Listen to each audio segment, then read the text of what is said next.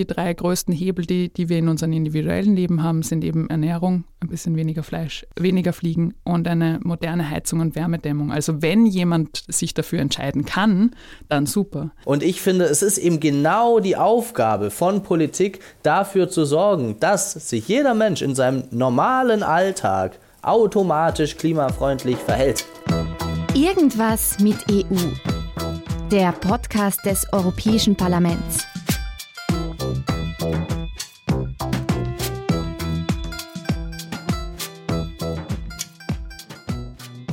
Hallo und herzlich willkommen zur fünften Folge des Podcasts Irgendwas mit EU. Mein Name ist Nini Ziklauri, ich bin leidenschaftliche EU-Aktivistin und führe euch heute durch eine spannende Folge, in der sich alles um die Klimakrise dreht. Wie schaut's nun eigentlich aus mit der Klimakrise und der Rettung unseres Heimatplaneten?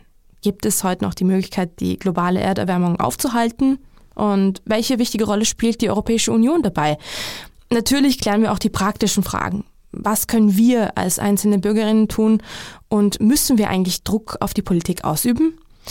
Für diese Fragen haben wir wieder großartige Gäste eingeladen, darunter die ehemalige Sprecherin des Klimavolksbegehrens Katharina Rogenhofer, die EU-Abgeordneten Malte Gallet und Andreas Schieder, der Meteorologe Markus Watzak und der Umweltaktivist Liam Strasser.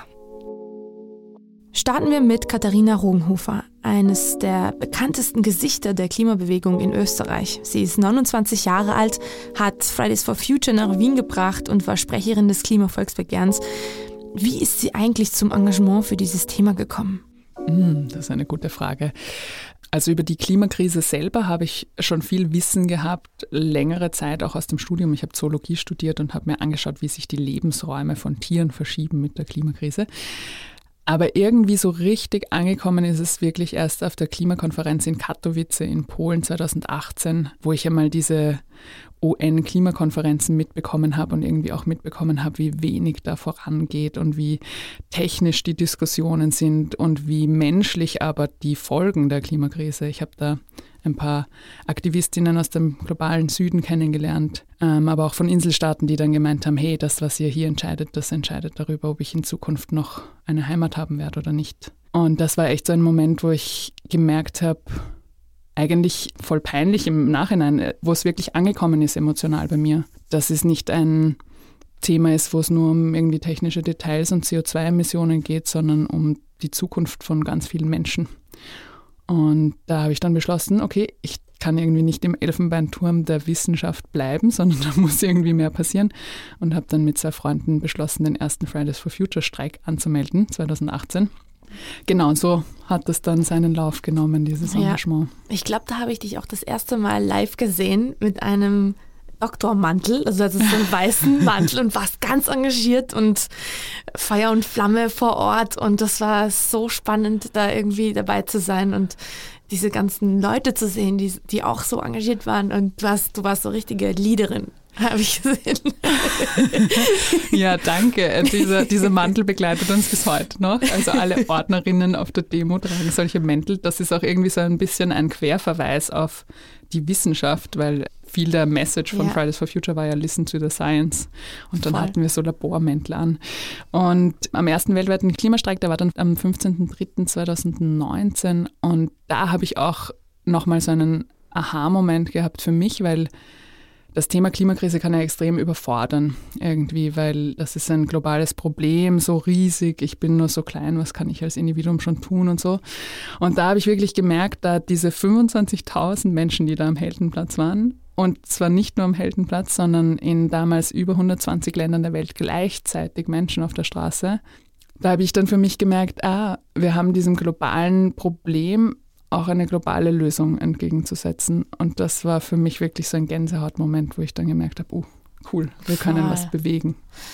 Ja, man hat dich ja auch ganz oft mit dem Klimavolksbegehren in öffentlichen Auftritten gesehen. Für unsere Zuhörerinnen, was ist das Klimavolksbegehren?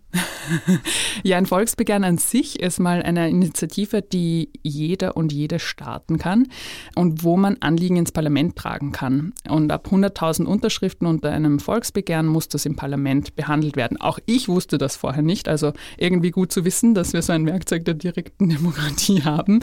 Und das Klimavolksbegehren jetzt im Speziellen wollte halt die Forderungen, die es aus Wissenschaft und Klimabewegung gab, ins Parlament tragen, zum Beispiel eben Festlegung von der Reduktion von CO2-Emissionen, aber auch eine Verkehrswende und Energiewende. Also wie müssen unsere Energiesysteme in Zukunft ausschauen oder wie müssen wir von A nach B kommen. Da gibt es ganz viele Forderungen, die wir ins Parlament getragen haben und dann gab es tatsächlich mehrere Sitzungen, weil wir haben 380.590 Unterschriften gesammelt, auf die ich extrem stolz bin, weil wir waren eines der wenigen Volksbegehren, die wirklich so von unten gekommen sind ja. ähm, und von der Bevölkerung ausgegangen sind. Und ja, jetzt ist das Klimavolksbegehren gerade dran, die Forderungen, die im Parlament auch teilweise beschlossen wurden, in die Umsetzung zu bringen. Weil das ist dann immer der zache Aspekt an der Arbeit als Aktivistin, dass man immer dranbleiben muss, bis auch wirklich was auf den Boden kommt. Knapp 400.000 Menschen haben das Klimavolksbegehren unterzeichnet und mit dem Entschließungsantrag im österreichischen Parlament zu den Forderungen wurde es zum historischen Erfolg. Doch es mangelt weiterhin an der Umsetzung. Die Politik muss Klimaschutz noch ernst nehmen. Sie muss die gesetzlichen Rahmenbedingungen endlich schaffen, die uns und unseren zukünftigen Generationen eine lebenswerte und faire Zukunft sichern. Dafür setzen sich zahlreiche Volontärinnen hinter dem Klimavolksbegehren unermüdlich ein. Markus Watzak ist Meteorologe beim ORF. Seit Jänner 2023 moderiert er das ZIP-Magazin Klima, das jeden Samstag um 20 Uhr auf ORF 1 ausgestrahlt wird. Außerdem hat er die Plattform Climate Without Borders mitgegründet. Das ist ein Zusammenschluss von über 100 Wettermoderatorinnen und Moderatoren aus der ganzen Welt, die sich für den Klimaschutz einsetzen. Wann war so dieser Punkt, wo du dann dich äh, angefangen hast, ähm, mehr mit Klimawandel auseinanderzusetzen oder vielleicht auch dir selber zu sagen, jetzt muss irgendetwas geschehen, um das aufzuhalten? Die ersten Jahre, wo es merkbar war, dass da was passiert, waren für mich die Sommer 1992 und 1994, also doch schon länger her. Ich habe damals Meteorologie studiert und äh, habe mir das Studium finanziert, indem ich im Sommer als Bademeister in Wien gearbeitet habe, in einem Freibad. Und das waren zwei Sommer, die absolut außergewöhnlich waren und ich dadurch sehr viele Überstunden machen konnte, weil jeder Tag ein Badetag war. Also die waren besonders heiß, die waren besonders sonnig. Ich habe viele Überstunden gemacht, viel Geld verdient, haben mir gedacht, aber ganz normal ist das nicht. Und das waren so die ersten zwei herausragenden Sommer in der österreichischen Wettergeschichte. Und dann kam natürlich 2003, äh, da war ich schon im ORF und war als Wetterredakteur tätig. Und 2003 war der Sommer, der ganz Europa mit einer unfassbaren Hitze Welle überflutet hat. Wir haben in Europa 70.000 Menschen aufgrund dieser Hitzewelle verloren, die sind gestorben aufgrund der Hitze. Und das war spätestens der Moment, wo man gesehen hat, da passiert was, was wir so noch nie erlebt haben und was eben für uns Menschen tatsächlich auch lebensbedrohlich ist. Es gibt ja noch viele, die sagen, okay, ja, Hitzewellen gibt es mal immer wieder, dann gibt es mal, mal kälteres Wetter oder Stürme, aber wie macht sich eigentlich der Klimawandel im Wetter langsam bemerkbar? Also kann man diesen Leuten, die das vielleicht auch leugnen, auch sagen, was auf einen zukommt in der Zukunft hinsichtlich Wetter? Ja, man muss immer wieder erklären, äh, dass das aktuelle Wetter relativ wenig mit dem Klimawandel zu tun hat. Auch in einer wärmeren Atmosphäre, auch auf einer wärmeren Erde werden wir kalte Wintertage erleben, werden wir Schneestürme erleben. Aber wenn wir uns anschauen, wo sich die Extreme häufen, dann ist das eindeutig bei Extremwetterereignissen wie großen Flutwellen, aber auch Hitzewellen. Also gerade jetzt wieder. Wir haben heuer das wärmste Silvester aller Zeiten erlebt. 19,7 Grad am 1. Jänner, das gab es noch nie. Und davor nur ein Jahr davor, haben wir schon mal den Neujahrsrekord aufgestellt. Und das ist, dass wir haben letztes Jahr so früh wie noch nie in Frankreich 40 Grad erlebt. Das gleiche in Japan. Um es klar zu machen, der Unterschied zwischen Wetter und Klima, der stellt sich erst heraus, wenn wir über längere Zeit schauen. Und da muss man in der Klimatologie mindestens 30 Jahre hernehmen, um Trends zu erkennen. Das ist eine Klimanormalperiode und in 30 Jahren sieht man sehr deutlich, was passiert ist. Wir haben zum Beispiel in Österreich seit dem Jahr 2000 kein einziges Jahr erlebt, das unterkühlt war. Seit dem Jahr 2000 liegen alle Jahre überdurchschnittlich warm. Und das ist etwas, was es früher nie gegeben hat und 20 Jahre, die zu warm verlaufen und mittlerweile sind es ja schon 22. Das ist ein Trend und der ist nicht zu übersehen und der findet nicht nur in Österreich statt, sondern weltweit. Auf was müssten sich dann also Menschen einstellen, die jetzt geboren werden? Naja, dass es auf alle Fälle heißer wird und unser Wetter auch extremer. Denn es liegt in der Natur der Sache, dass in einer heißeren Atmosphäre mehr Wetterextremereignisse auftreten können. Da ist mehr Dynamik drin, da ist mehr Energie drin und diese Energie will sich auch entladen. Das liegt in der Natur der Sache. Und bei den heißen Tagen ein kleiner Vergleich. Also ich bin mittlerweile so alt, ich habe in Wien noch einen Sommer erlebt, da gab es kein einziges Mal 30 Grad. Das war der Sommer von 1975, war aber für damals auch kein schlechter Sommer. Es waren halt 28 Grad, auch Badewetter. Und mittlerweile haben wir in Wien Sommer, wo es 42 solcher heißen Tage gibt. Und das ist eindeutig ein Trend, der nach oben geht. Also wir werden erleben, dass die Sommer sich ausdehnen, dass früher 30 Grad auftreten, als wir es gewohnt sind, dass wir im Sommer nicht nur einmal wie bisher am 8.8.2013 40 Grad auch in Österreich erleben, das werden wir in Zukunft auch öfter erleben. Und wir werden, und das merken wir auch schon, Schwierigkeiten haben jetzt vor allem in der frühen Wintersaison mit der Schneesicherheit, vor allem in tiefgelegenen Skigebieten. Auch das wiederholt sich jetzt jedes Jahr, dass es zu Weihnachten eigentlich sehr eng ist mit der Schneelage in vielen Skigebieten. Bist du eigentlich schon mal mit ähm, Klimawandelleugnerinnen auch konfrontiert worden und konfrontierst du sie? Und wenn ja, wie machst du das? Ich diskutiere viel über das äh, Thema Klima und Klimawandel und das mit allen Menschen. Und da sagen wir mal, da gibt es auch Menschen, die es noch nicht so ganz verstanden haben, aber das liegt auch in der Natur der Sache. Ich kenne mich ja auch mit anderen Dingen nicht aus, die ich nicht studiert habe und ich erkläre es gerne und ich erkläre es auch gerne dreimal. Aber wenn man dann merkt, dass es jemand einfach nicht wahrhaben will, weil es nicht in sein Weltbild passt. Und wenn jemand glaubt, äh, dass er mit Meinung gegen Fakten antreten kann, dann muss man es auch lassen. Also es gibt wirklich hoffnungslose Fälle, es sind Gott sei Dank nur wenige. Was sagst du eigentlich Menschen, die sagen, es hat den Klimawandel eigentlich schon immer gegeben? Dass sie absolut recht haben. Und dann sind sie immer sehr verblüfft. Und das ist eine Tatsache, dass es in der Erdgeschichte radikale Klimawandel immer gegeben hat. Also es war die meiste Zeit der Erdgeschichte auch wärmer als jetzt. Es gab lange Phasen, da gab es keine Gletscher, da gab es kein Eis an den Polen, da gab es aber auch keine Menschen und die Klimawandel aus der Vergangenheit, und das ist der große Unterschied. Die hatten Gründe, die wir auch kennen. Das sind Änderungen in der Sonnenaktivität, das sind Änderungen in den Erdbahnparametern, also wo sich wirklich das Klima nachhaltig umgestellt hat. Und der zweite große Unterschied ist, jetzt wissen wir den Grund auch, jetzt sind es unsere Treibhausgase, die wir ausstoßen und neu ist die Geschwindigkeit, mit der dieser Klimawandel vonstatten geht. Zum Beispiel erwärmt sich unsere Erde durch unser Zutun gerade 20 mal so schnell wie vor 13.000 Jahren, als wir aus der Eiszeit herausgekommen sind. Und diese Geschwindigkeit ist das zweite Fatale an dem Klimawandel. Viele Arten, Pflanzen und die Natur wird sich an diesen Wandel nicht anpassen können, weil einfach zu schnell vonstatten geht. Es gibt ja zum Glück schon viele Menschen, vor allem junge Menschen, die sich jetzt dafür einsetzen, etwas in der Politik auch zu ändern und etwas besser zu machen in der Hinsicht. Aber es gibt auch einige, die sagen, okay, man kann es nicht mehr aufhalten. Irgendwie müssen wir uns jetzt darauf einstellen und schon mal ein bisschen uns darauf vorbereiten. Ich frage dich jetzt ganz direkt, gibt es noch Hoffnung, dass wir das schaffen, das umzukehren? Da helfe ich mir ganz gern wieder mit der Wissenschaft und die Wissenschaft ist sich klar, also erstens einmal, wir verursachen den Klimawandel mit dem Ausstoß von Treibhausgasen und wir können das Pariser Ziel, wo wir ja mit 190 Staaten unterschrieben haben, dass wir alles tun werden, um diese globale Erwärmung unter 2 Grad einzudämmen, das ist derzeit theoretisch noch erreichbar. Soweit, so gut. Das Entweder-Oder kann ich aber nicht teilen, denn wir werden beides brauchen. Wir müssen unsere Treibhausgasemissionen reduzieren, wir müssen sie sogar auf Null bringen aber gleichzeitig müssen wir uns anpassen, denn das, was jetzt schon passiert ist, die Erwärmung, die ist da und die werden wir auch nicht mehr los. Wir können das, was wir schon angerichtet haben, nicht mehr rückgängig machen. Wir können nur noch das Allerschlimmste verhindern. Du hast schon einige Bücher publiziert über den Klimawandel und das letzte Buch, letzte Generation, das Klimamanifest, das hört sich auch aktivistisch an, alarmierend, äh, emotional. Würdest du dich da auch als Klimaaktivist bezeichnen? Ich habe das Buch mit einer sehr jungen Klimaaktivistin geschrieben, mit der Paula Dorten. Sie war damals, als wir das Buch zusammengeschrieben haben, 16 und sie ist Klimaaktivistin.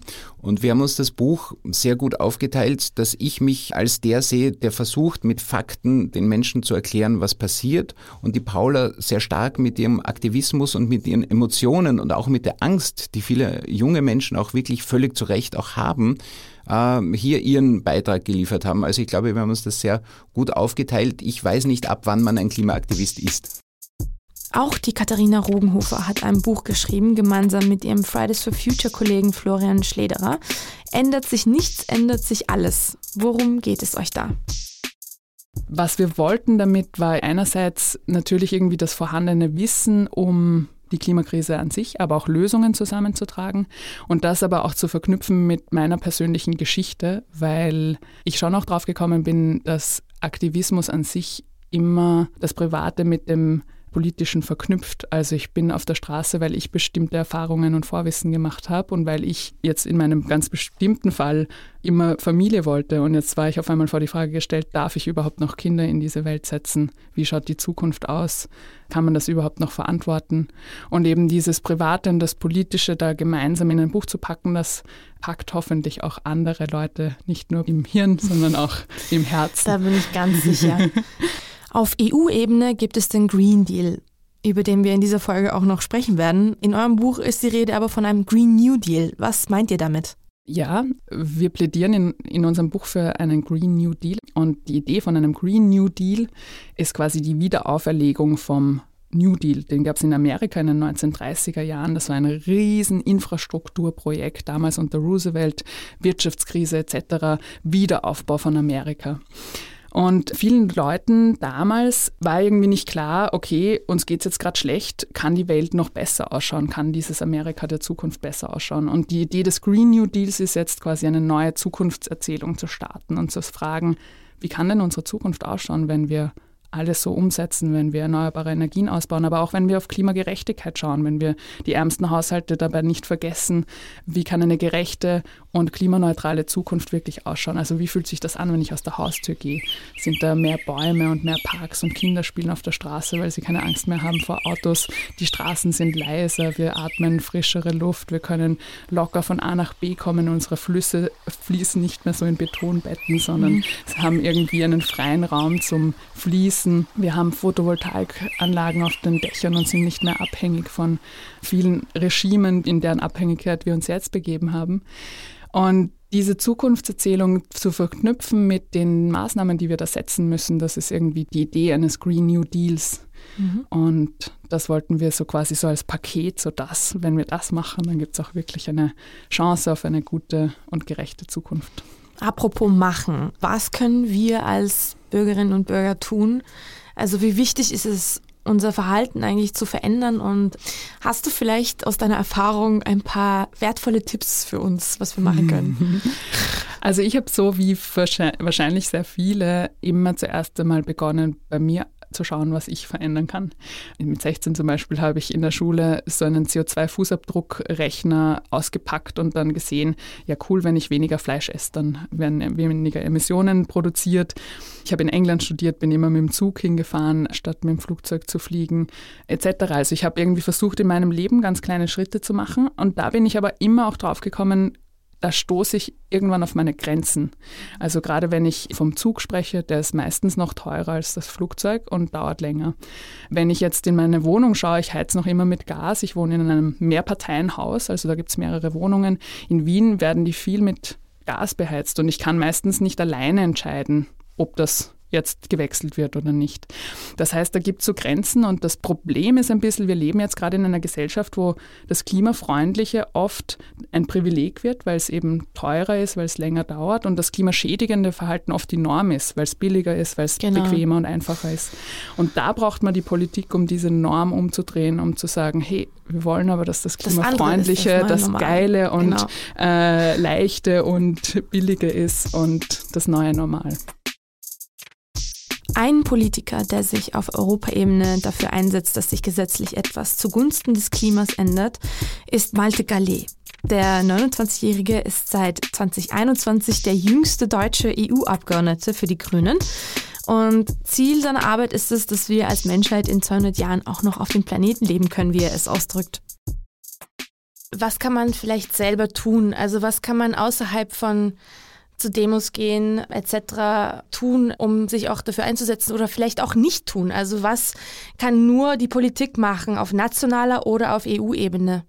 Ja, das ist eine ganz spannende Frage, ne, die mich auch schon irgendwie länger beschäftigt. Wie viel Verantwortung hat man eigentlich irgendwie selber? Und ich, ich bin da tatsächlich in den letzten Jahren eher von abgekommen zu sagen, ja, ne, wir müssen uns halt alle selber irgendwie klimafreundlich verhalten, nicht in den Urlaub fliegen, sondern den Zug nehmen und so. ich finde, also es ist eine Diskussion, so wie viel, wie viel Verantwortung trägt das Individuum. Das ist eine wahnsinnig privilegierte Diskussion. Und ich finde, es ist eben genau die Aufgabe von Politik, dafür zu sorgen, dass sich jeder Mensch in seinem normalen Alltag automatisch klimafreundlich verhält. Ja? Weil sonst startet man sofort so ein Blame-Game. Sonst kommt man direkt dahin, dass man gerade Leuten, die vielleicht nicht so den fetten Geldbeutel haben, ne, dass man denen dann vorwirft, dass sie äh, das Klima kaputt machen, was natürlich komplett absurd ist. Äh, dementsprechend, ja, was kann man individuell tun? Also klar, natürlich kann man sich selber mehr oder weniger klimafreundlich verhalten, ne, indem man äh, weniger Fleisch isst und so weiter. Aber viel wichtiger ist es, wie du schon meintest, dass man auf die Straße geht, dass man das politisch einfordert, ähm, damit die Verantwortung eben nicht aufs Individuum abgewälzt wird. Gerade auch wenn man so drüber nachdenkt, ne, das Konzept von dem persönlichen CO2-Fußabdruck. Es war ja die größte Werbekampagne von Shell, dem Energiekonzern um halt wirklich zu sagen, ja, okay, gut, die Konzerne, ne, die, die bieten ja nur an und verantwortlich am Ende ist das Individuum. Und da möchte ich mich ganz klar dagegen stellen. Deswegen auf die Straße mit den Leuten und politischen Wandel einfordern. Das ist das Allerwichtigste. Diese Folge ist übers Klima bzw. Klimawandel und wir wollten wissen, aus deiner Perspektive, macht die Europäische Union eigentlich genug für das Klima und was macht sie eigentlich sonst genau? Ja, da vielleicht einfach mal kurz vorweg ein großes Shoutout an die europäische Demokratie und wie gut es tatsächlich funktioniert, weil die EU ist wirklich auf also sie ist natürlich noch lange nicht da, äh, das alles perfekt zu machen, aber sie ist zumindest auf dem richtigen Weg hin zu, wir machen unser Klima nicht mehr so kaputt, wie wir das getan haben. Und zwar vor allem deshalb, weil 2019 so wahnsinnig viele Leute auf die Straße gegangen sind in ganz Europa und klare Aktionen gefordert haben. Durch die Klimabewegung hat äh, sich die Kommission äh, dazu entschlossen, den European Green Deal auf den Weg zu bringen, ne, mit dem Ziel, den Kontinent als ersten Kontinent klimaneutral zu machen. Und da sind momentan eben wahnsinnig viele Gesetze in der Mache, ne, die in diese Richtung führen sollen. Und das heißt, der Weg, der eingeschlagen wurde, der ist auf jeden Fall der richtige. Es geht aber insgesamt natürlich noch viel zu langsam und auch immer noch mit ordentlich Gegenwind aus verschiedenen verschiedenen Industriezweigen oder ja, der fossilen Lobby. Aber generell würde ich sagen, macht die EU in die richtige Richtung. Apropos richtige Richtung. Katharina Rogenhofer hat vorher ihre Vision eines Green New Deal beschrieben, einem politischen Programm, das eine klimafreundliche, gerechte und schöne Zukunft für alle vorsieht. Der Green Deal der EU klingt vom Namen her ähnlich, ist aber doch nicht genau das gleiche. Für unsere EU-Facts habe ich wieder die Katharina Pacher vom Europäischen Parlament in Wien neben mir sitzen. Was ist eigentlich dieser Green Deal der Europäischen Union? Ja, der Green Deal ist kurz gesagt die Antwort der Europäischen Union auf die Klimakrise. 2019 hat das Europäische Parlament den Klimanotstand ausgerufen und die Europäische Kommission dazu aufgefordert, dass alle neuen Gesetzesvorschläge so gestaltet sein müssen, dass die Erderwärmung auf unter 1,5 Grad Celsius begrenzt wird und so auch die Treibhausgasemissionen erheblich verringert werden. Das heißt, eigentlich kam diese Initiative vom Europäischen Parlament. Also dann sagt man, dass man irgendwie keine Bedeutung hat, wenn man zu den Europäischen mhm. Parlamentswahlen geht. Ja. Aber da kam ja eigentlich dann die Initiative her und dann hat die EU-Kommission wahrscheinlich darauf geantwortet. Ja, genau. Der grüne Deal wurde 2021 dann von der Europäischen Kommission unter Ursula von der Leyen präsentiert und ist so eine Art Fahrplan für ein klimaneutrales Europa bis 2050. Das Besondere daran ist, ähm, dass es rechtlich verbindlich festschreibt, dass die EU spätestens 2050 keine Treibhausgas-Nettoemissionen mehr verursachen darf. Nettoemissionen, was ja. ein Wort. Ja, allerdings. es damit? ist auch schwer auszusprechen. Netto Null bedeutet, dass nicht nur weniger Treibhausgas ausgestoßen wird, sondern auch alle durch Menschen verursachten Emissionen wieder aus der Atmosphäre entfernt werden müssen. Auf dem Netto-Null-Punkt liegt die Menge der produzierten Treibhausgase Treibhausgase und die Menge der aus der Atmosphäre entfernten Treibhausgase im Gleichgewicht. Aha, grob gesagt, für alles CO2, das Menschen in die Atmosphäre pusten, muss es zum Beispiel Bäume geben, die das CO2 wieder aus der Atmosphäre holen und in ihrem Holz binden. Was ist das für ein Zeitfenster für den Green Deal und für wann ist was geplant? Ja, bis 2050 soll die Europäische Union also durch den Fahrplan des Europäischen Grünen Deal klimaneutral werden. Da gibt es auch Zwischenziele. Das wäre eine Emissionsminderung von 55 Prozent bis 2030 gegenüber dem Jahr 1990.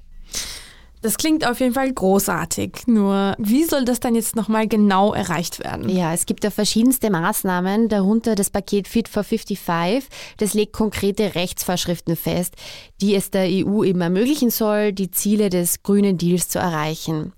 Es umfasst insgesamt 13 miteinander verknüpfte Gesetze und sechs Gesetzesvorschläge zu Klima und Energie, die beispielsweise vorsehen, das ist gerade jetzt überall in den Nachrichten gewesen, dass ab 2035 alle neuen PKWs und leichten Nutzfahrzeuge emissionsfrei sein müssen. Außerdem enthält es Maßnahmen zur Verwirklichung einer Kreislaufwirtschaft bis 2050, mhm. beispielsweise für Textilien, Baumaterialien und Elektronik sowie zum Schutz der biologischen Vielfalt und Bestäuber, also der Bienen, durch eine Biodiversitätsstrategie. Was bedeutet das dann für uns Bürgerinnen? Also für uns Bürgerinnen bedeutet das zum Beispiel, dass wir durch den Kauf von energieeffizienteren Geräten, die Nutzung von Ökostrom oder den Einsatz von Recyclingprodukten einen Beitrag zur Reduzierung der Nettoemissionen leisten können.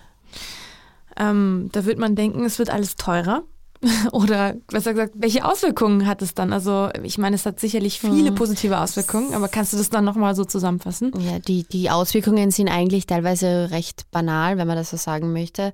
Saubere Luft, es hat Auswirkungen auf unser Wasser, auf Böden.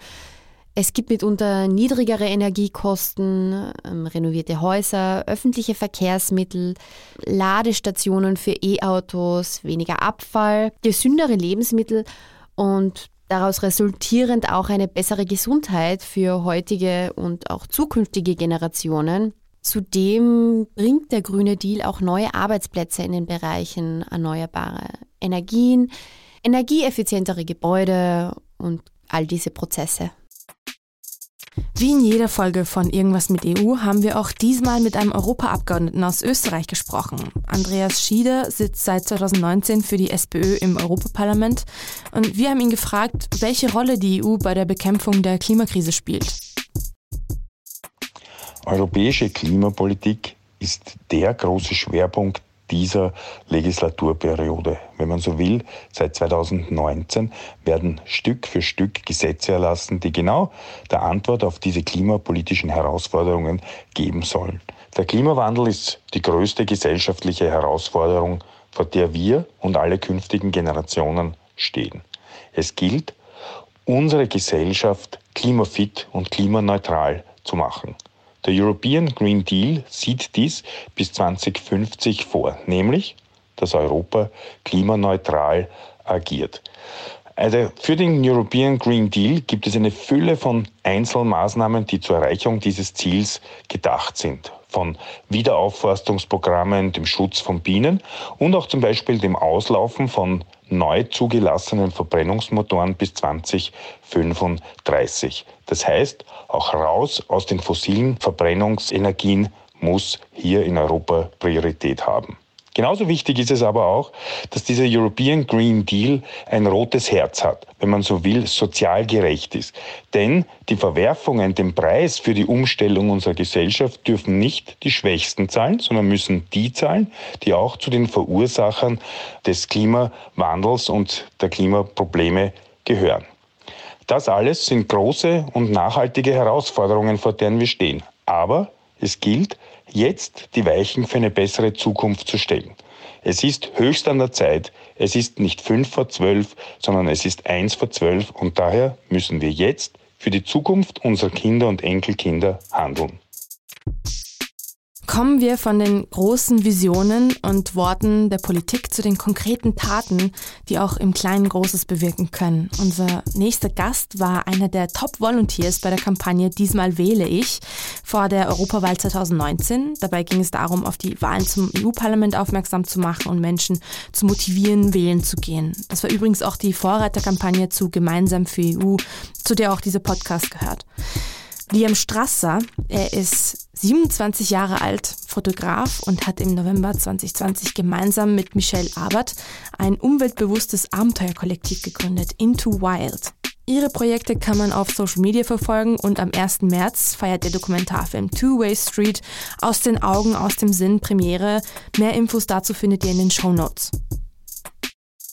Du setzt dich ja für den Klimaschutz ein, in deiner eigenen Art und Weise. Was bewegt dich eigentlich und wer sind so deine Mitstreiter? Das Thema Klimaschutz war sehr lange bei mir ein nicht greifbares und irgendwann bin ich mal mit einer Freundin von mir, mit der Michelle, zusammengesessen und dann haben wir über die Welt nachgedacht und über unser Fotografie-Dasein und dann haben wir überlegt, naja, okay, wir können Abenteuer machen, die gleichzeitig aufzeigen, dass Abenteuern auch bedeuten kann, dass man was aufzeigt, dass man in seiner unmittelbaren Umgebung auch Außergewöhnliches erleben kann und das auf nachhaltige Art und Weise. Voll, also eine Idee war, ein Boot selber zu bauen, genau. namens Wilma. Und du bist mit diesem Boot 1000 Kilometer von Österreich nach Rumänien gereist. Das ist irre. Was bewegt einen dazu, so, so was Cooles zu machen und dann auch noch mit so einem selbstgebauten Boot? Da gab es einen Artikel bei Greenpeace, mhm. der aufgezeigt hat, dass viele Fließgewässer sehr stark verschmutzt sind. Und da war die Donau ganz weit oben in dieser Liste an belasteten Flüssen. Und dann haben wir einfach gesagt, warum bauen wir nicht einfach selber ein Boot? Und es ist in dem Fall auch nicht wirklich ein Boot geworden, weil das müsste gewisse Kriterien erfüllen. Aber der Schwimmkörper Wilma mhm. ist im Endeffekt entstanden aus wiederverwerteten Materialien. Das heißt, wir haben Surfbretter auf Willhaben gesucht zu verschenken, Terrassendielen abgebaut, neu zusammengebaut, gebunden alte Infotafelstangen recycelt und quasi als Unterkonstruktion hergenommen. Und im Endeffekt haben wir die Wilma geschaffen, die uns dann tatsächlich ja 1000 Kilometer getragen hat. Es hat also einen Monat gedauert, ja? Drei Wochen waren es mit diesem Gefährt. Dabei muss man sich vor Augen führen, dass wir eben zwölf Stunden am Tag auf diesem Ding gesessen sind. Wir sind in Liegestühlen gesessen, haben einen Tretbootantrieb hineingetreten, den wir auch selber gebaut gehabt haben. Und die Füße waren dadurch immer im Wasser. Das mhm. heißt, was wir da mitbekommen haben, war, dass die Wassertemperatur zum Beispiel sehr unterschiedlich ist und es rasant nach oben oder nach unten geht von der Temperatur. Je nachdem, ob da zum Beispiel auf der Seite Zuflüsse sind und dann teilweise auch das Wasser so warm ist, dass es dampft und dass es schwer vorstellbar ist, dass da unterhalb irgendwelche Organismen überleben können, die da eigentlich heimisch sind und nicht mit so einer Temperaturschwankung leben können. Aber das stärkste Erlebnis war wahrscheinlich so ungefähr in der zweiten Woche, wo wir am liebsten hätten wir die Füße aus dem Wasser rausgegeben, weil das Wasser so grau, milchig und irgendeine Art von Algenbrocken im Wasser getrieben sind und die Donau dann einfach nur mehr eine Flüssigkeit war, die man am liebsten gemieden hätte. Wow. Und aber eben, weil wir diese Reise in ständiger Nähe des Wassers gemacht haben, war halt dann aber auch nicht die Möglichkeit, da wirklich zu entfliehen. Ohne Tretbootantrieb konnten wir auch nicht wirklich vorankommen. Mhm. Wir haben dann sämtliches Desinfektionsmittel, das wir mitgehabt haben, dafür verwendet am Abend, um uns vorm Schlafengehen quasi zu reinigen. Und am nächsten Tag muss man weiterfahren. Das gehört dazu. Wow. Ist euch auch viel Plastik begegnet? Vielleicht auch Mikroplastik? Entlang der Donau gibt es kaum eine Stelle, wo kein Plastik treibt oder an den Stränden liegt. Am Anfang haben wir nur probiert, im Bereich des Möglichen das Boot so zu lenken, dass wir Plastikflaschen aufgesammelt haben oder Aludosen äh, hinterhergefahren sind.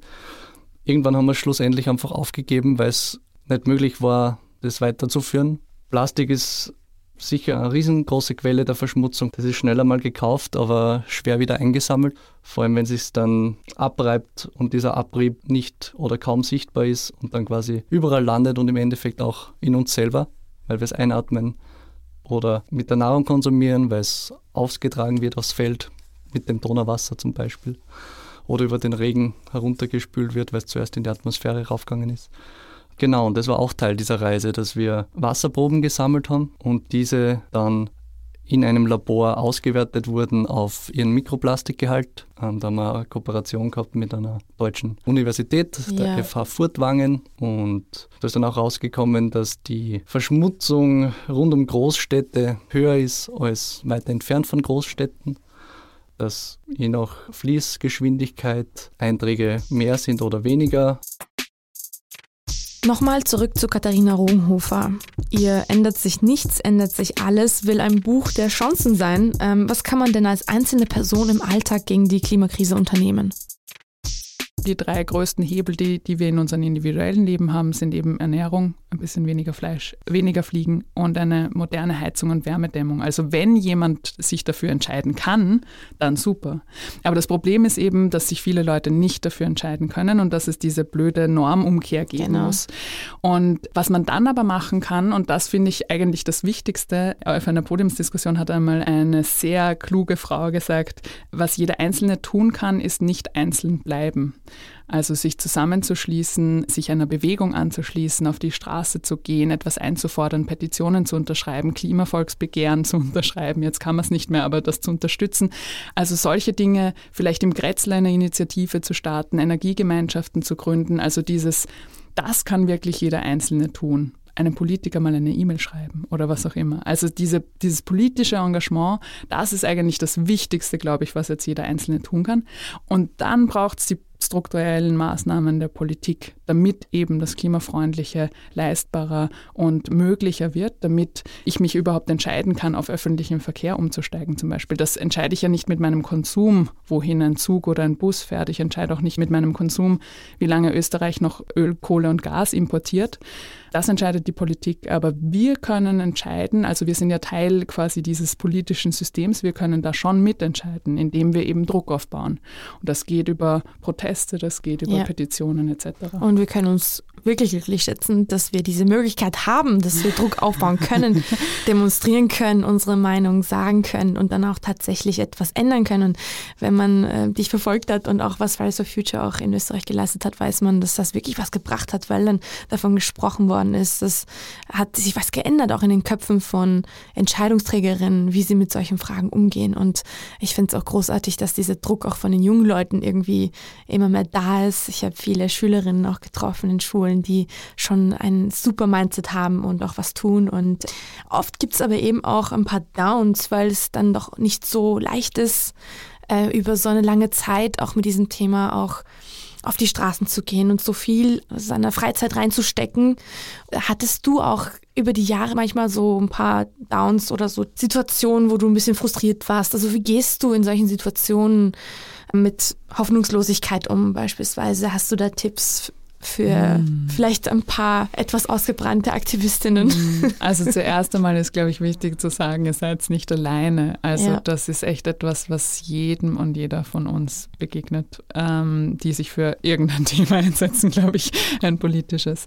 Aber auch gerade in der Klimakrise ist mir aufgefallen, dass gerade dieser Spagat zwischen der Dringlichkeit, die wir haben, also wir haben einfach nicht mehr so lange Zeit, die wichtigen Maßnahmen zu setzen, und eben dieser doch sehr langsamen Politik, die noch nicht irgendwie Dinge auf den Boden bringt. Eben, du hast es vorher gesagt, ich glaube, was die Klimabewegung geschafft hat, und das muss man ja hoch anrechnen, ist, dass das Thema jetzt besprochen wird. Also es kann sich niemand mehr irgendwie so rausreden. Jeder mhm. muss irgendwie zumindest etwas zum Klimathema sagen oder eine Art von Klimapolitik voranbringen. Aber wirklich so eben Maßnahmen zu setzen im Sinne von Gesetze zu beschließen oder Infrastrukturprojekte anzufangen oder so irgendwas, das ist noch viel zu wenig passiert. Und was mir dann Hoffnung gibt, sind zwei Sachen, Einerseits bin ich viel auf Veranstaltungen und gebe so Vorträge und ich habe echt gemerkt, wie sich in den letzten vier Jahren das so verändert hat, wie das Bewusstsein da ist bei den Leuten und wie viele Leute fragen, hey, was kann ich da tun? Und ich habe irgendwie so diese Vorstellung, dass es so unter der Oberfläche, man sieht es noch nicht ganz auf der Oberfläche, aber unter der Oberfläche brodelt es irgendwie, habe ich das Gefühl. Viele haben es schon so haben das Gefühl, okay, die Klimakrise ist was Schlimmes, okay, da sollte man was tun. Und ich hoffe, dass es noch irgendwie so einen Kristallisationspunkt oder irgendwie so einen, mhm. so einen, einen Moment in der Geschichte gibt, wo wir dieses ganze Potenzial heben können. Und das Zweite, was mir oft Hoffnung gibt, sind eben diese vielen Leute, die schon aktiv sind. Also du hast es angesprochen, es sind einfach so viele extrem coole 14-Jährige, die da was auf die Beine stellen, die miteinander was organisieren. Die sind teilweise so gut im Miteinander diskutieren, mit abweichenden Meinungen umzugehen, machen ihr eigenes Fact-Checking bei Wissenschaftlerinnen und Wissenschaftlern. Und die sind einfach so coole Menschen. Und da zu merken, hey cool, wir sind nicht alleine, da gibt es ganz viele Leute, die auch mit uns aktiv sind. Das entlastet mich dann oft, weil eine Freundin von mir hat mal diesen Vergleich gebracht, wenn man versucht, einen Ton, also beim Singen einen Ton über lange Zeit zu halten, dann wird man es irgendwann nicht mehr schaffen, weil irgendwann muss man atmen. Aber wenn man einen Chor hat, kann man diesen Ton für immer halten und dazwischen können die Leute atmen. Und insofern finde ich Bewegungen so wichtig genau. und wir genau. können schon durchhalten und wir können das schaffen. Und es dürfen auch Menschen dazwischen Pause machen und sich ein bisschen ja. zurücklehnen, weil wir sind viele. Der Klimawandel ist eine der größten Herausforderungen, vor denen die Menschheit heute steht.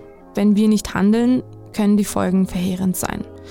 Katharina Rogenhofer hatte recht, wir können es noch schaffen, das Leben auf diesem Planeten zu retten, wenn wir uns zusammentun und nicht aufhören, dieses Thema auch als normale Bürgerinnen in der Öffentlichkeit zu kommunizieren. Also klare Zeichen zu setzen, auf die Dringlichkeit der Situation hinzuweisen, im Alltag sichtbar zu machen und die politischen Entscheidungsträgerinnen europaweit unter Druck zu setzen, effektive Maßnahmen einzuleiten. Dazu braucht es natürlich kluge Köpfe, konstruktive Ansätze und pragmatisches, überparteiliches Handeln, denn es geht hier schließlich um uns alle. Natürlich kann die EU nicht alles alleine schaffen. Sie ist dennoch ein globaler Vorreiter im Kampf gegen die Klimakrise. Sie tut viel, um die weltweiten Treibhausgasemissionen zu senken. Zum Beispiel fördert sie nachhaltige Mobilität und sorgt mit Schutzprogrammen für Wälder und Meere dafür, dass mehr CO2 aus der Atmosphäre gebunden werden kann. Solche Maßnahmen haben Vorbildwirkung. Viele Länder haben begonnen, Klimathemen stärker in ihre Politik einzubinden.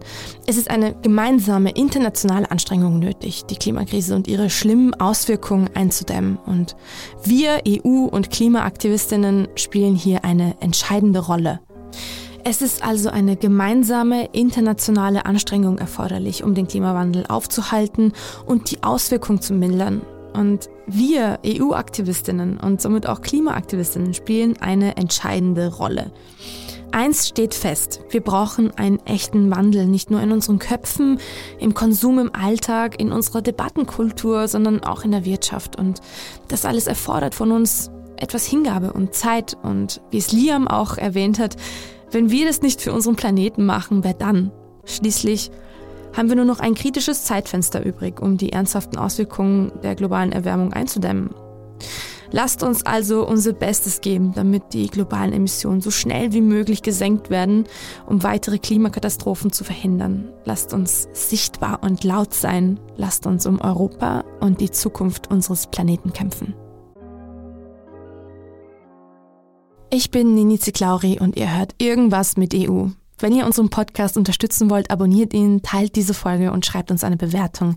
Gerne könnt ihr uns auch eine Nachricht schicken. Wir freuen uns darüber. Unsere E-Mail-Adresse und weitere Infos findet ihr in den Shownotes. Irgendwas mit EU.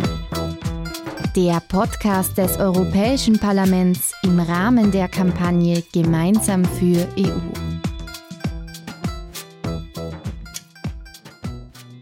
Dieser Podcast wurde produziert von Oh, wow.